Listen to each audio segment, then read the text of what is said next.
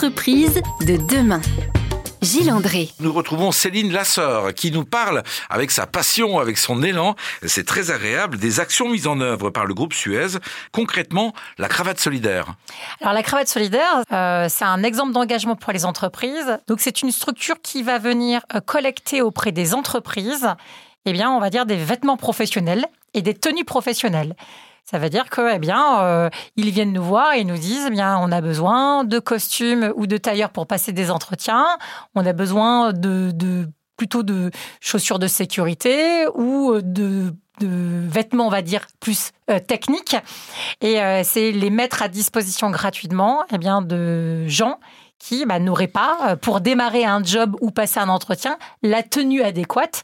On part du principe qu'aujourd'hui, euh, euh, d'accord, euh, il faut pas rester sur le physique. Il n'empêche quand même qu'on est dans une société où quand on passe un entretien, on attend quand même, en fonction du poste, eh bien une certaine tenue. Et la première impression, elle est liée aussi, bien sûr. Effectivement, hein, l'habit fait pas le moine, mais quand même.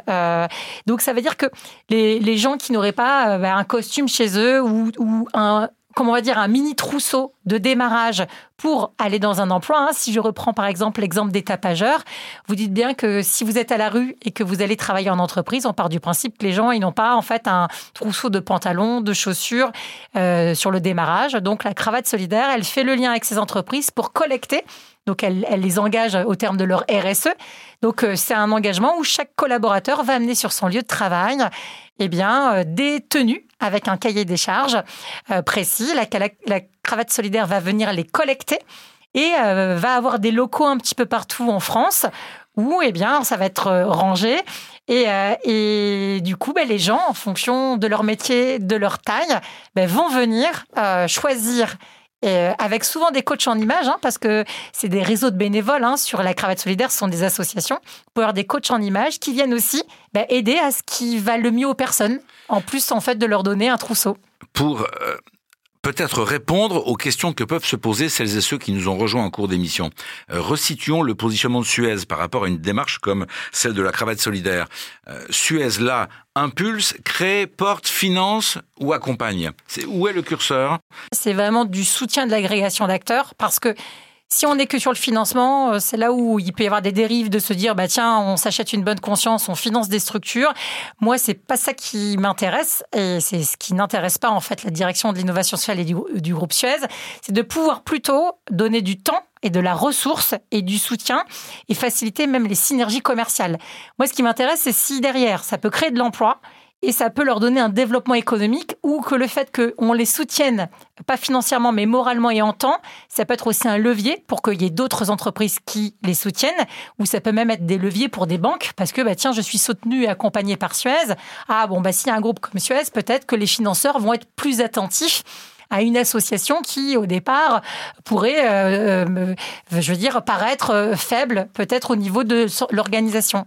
Que le groupe Suez vous donne à vous le temps, les moyens euh, de cet engagement, je le conçois tout à fait, vous êtes en charge de cela.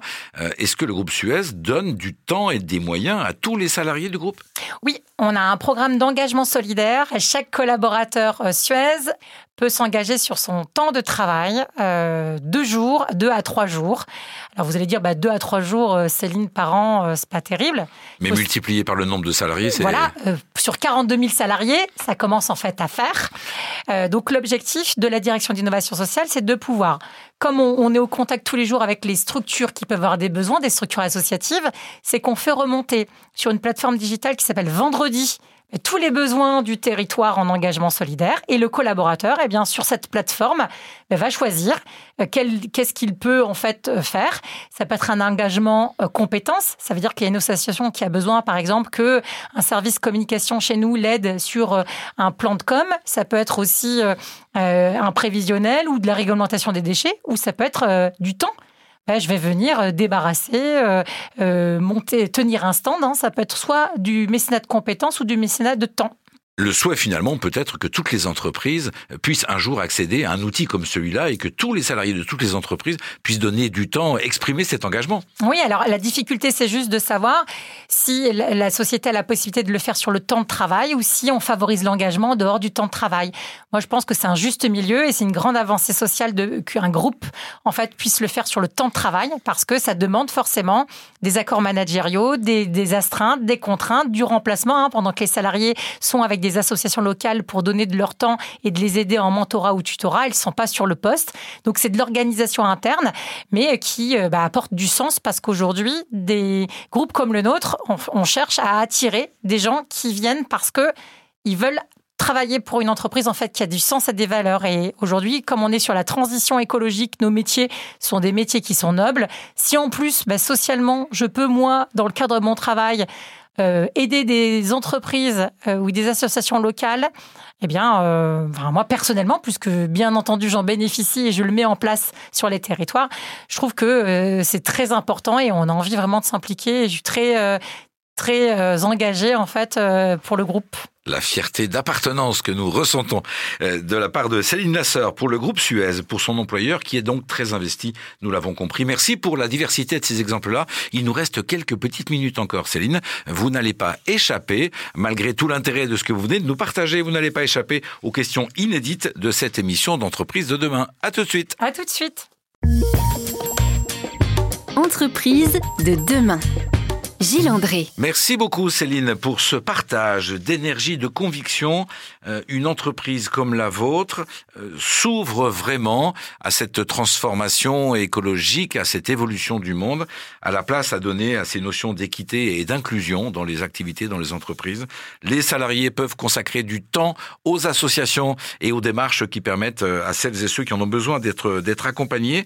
C'est le fruit de votre itinéraire à vous, de ce que vous apportez dans cette mission d'innovation sociale sur, sur le groupe Suez et sur le Sud-Ouest. Qu'est-ce qui vous rend heureuse? Qu'est-ce qui vous donne cette énergie? Eh bien, justement, de pouvoir euh, essayer de faire changer les choses.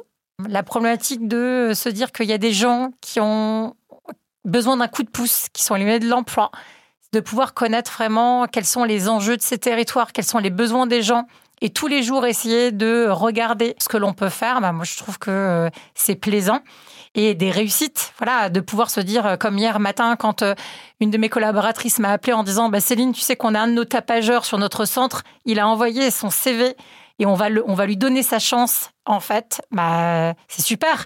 Ça veut dire que on n'a pas besoin de se dire que euh, on accompagne ou on, change le monde ou on inverse la tendance du marché de l'emploi. C'est même une personne par une personne, c'est déjà en fait une grande victoire. Ou si par exemple je prends la parole et que je peux venir impacter en fait euh, bah, d'autres entreprises ou donner envie, bah, moi je trouve que c'est ça le sens de ma vie. Vous l'aurez fait aujourd'hui, ça j'en suis certain, Céline. Euh, sur l'antenne d'Airzen Radio, est-ce que vous avez un, conseil qu'on vous a donné et qui, euh, et qui vous habite toujours, un conseil important qu'on vous ait donné? Spontanément, peut-être, je dirais l'authenticité.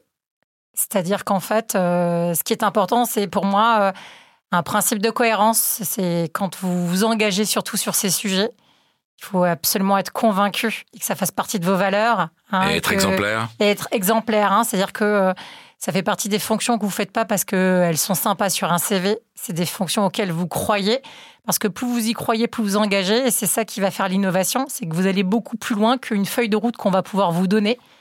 Euh, et euh, vous allez pouvoir donner envie en fait aux autres de le faire. Donc moi je dirais c'est d'être authentique. Moi effectivement je peux être quelqu'un de très euh, spontané, moi voire des fois trop. Mais l'authenticité, c'est moi, j'ai d'y croire en fait, et, c'est ça qui est le plus important. Est-ce que vous avez un, un, livre, un site internet ou une série Netflix à conseiller à nos auditrices, à nos auditeurs, en liaison avec votre activité ou non? Je voudrais dire plutôt que moi, je le mettrais pas dans le monde virtuel, c'est d'aller euh, sur le terrain. C'est-à-dire qu'en fait, c'est pas regarder un film Netflix ou lire un bouquin. C'est ce que je vous dis, c'est de. Moi, par exemple, je fais les maraudes le dimanche soir à Bordeaux. C'est de pouvoir. Euh, ce que on le vit, c'est de pouvoir se dire je descends en bas de chez moi, je regarde quelles sont les associations qui existent et je vais donner un coup de main de bénévole. C'est être bénévole pour moi le meilleur investissement.